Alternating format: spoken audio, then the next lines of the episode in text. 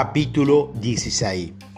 En el 2008 decidí invertir en el programa de autoestudio de la Fundación del Dr. Napoleón Hill, con la esperanza de aprender mucho más de lo que sabía por mi cuenta. También tenía la esperanza de obtener diferentes perspectivas sobre el material de estudio y conocer gente nueva que supiera del tema de la ciencia del éxito, incluso mejor de lo que yo ya sabía y vaya que valió la pena la inversión. La acción es el ingrediente clave que hace falta en muchas fórmulas mágicas del éxito. Las palabras deseando, esperando, pensando y orando forman parte de una estrofa de una famosa canción que quizás recuerde. Tanto en la letra como en la realidad, este tipo de enfoque no genera resultados inmediatos. Hace falta intensificar el propósito con un alto grado de emoción para encender la chispa del deseo que a su vez producirá la acción deseada. Desde el chispazo de una flama y desde allí hasta una hoguera no es un proceso de un solo paso, es un proceso progresivo que requiere del uso de combustible y del deseo. Para lograr un resultado positivo, primero debes tener la intencionalidad mental como una forma de pensamiento y después utilizar su naturaleza física para llevar su pensamiento a la realidad a través de la acción directa. Soñar despierto o siempre estar pensando sobre la buena vida solo producirá desidia y eventualmente lo convertirá en un muerto en vida.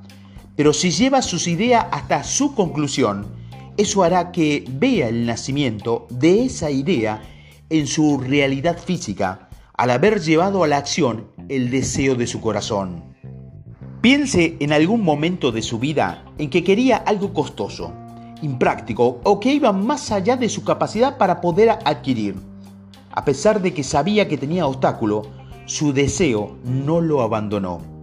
En lugar de darse por vencido, aceleró su motor, eh, su motor emocional y estableció su curso de acción sobre lo que deseaba poniendo todo su alma y su corazón. Conforme se intensifican sus emociones con respecto a su deseo, también lo hizo su cuerpo físico, contribuyendo a definir y a caminar los pasos hacia lograr su objetivo. Los sueños no son prácticos cuando no somos capaces de comprender su aplicación en, el aquí y ahora. Tanto lo que soñamos despierto como lo que soñamos dormido puede predecir el futuro. La prueba no es si somos totalmente conscientes de su significado, sino que entendamos que el uso de los mensajes recibidos para el avance de nuestro ser superior.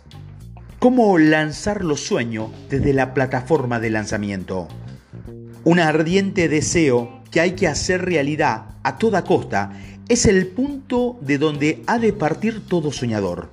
Los sueños no nacen de la indiferencia, de la pereza o de la falta de ambición. Recuerden que todo lo que has alcanzado, el éxito en la vida, casi siempre tuvieron duros principios y atravesaron muy malos tiempos hasta, hasta antes de llegar. El auténtico cambio en la vida de aquellos hombres de éxito usualmente llega en el momento de alguna crisis mediante la cual son presentados a su otro yo.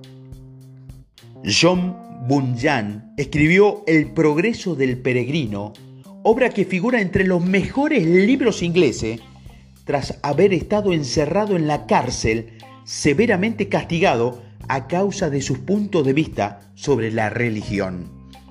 Henry describió el gran genio que dormía en su cerebro después de haberse enfrentado con la desgracia y ser encerrado en una celda de la prisión en los Estados Unidos.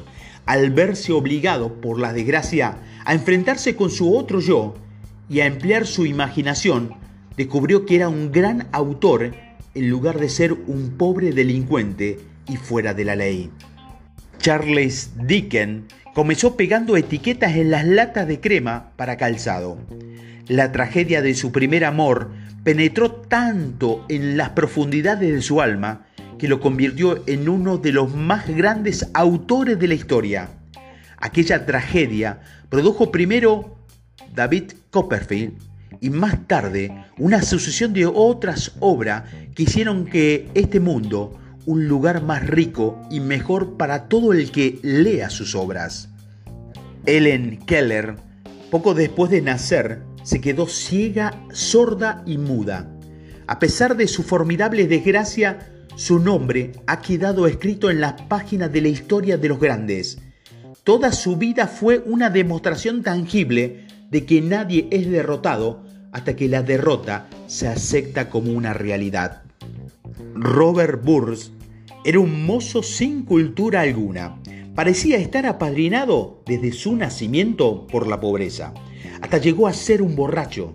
Pero el mundo se convirtió en un lugar mejor por la vida de este hombre que arropó en poesías bellos pensamientos y arrancó un espino que reemplazó con una rosa.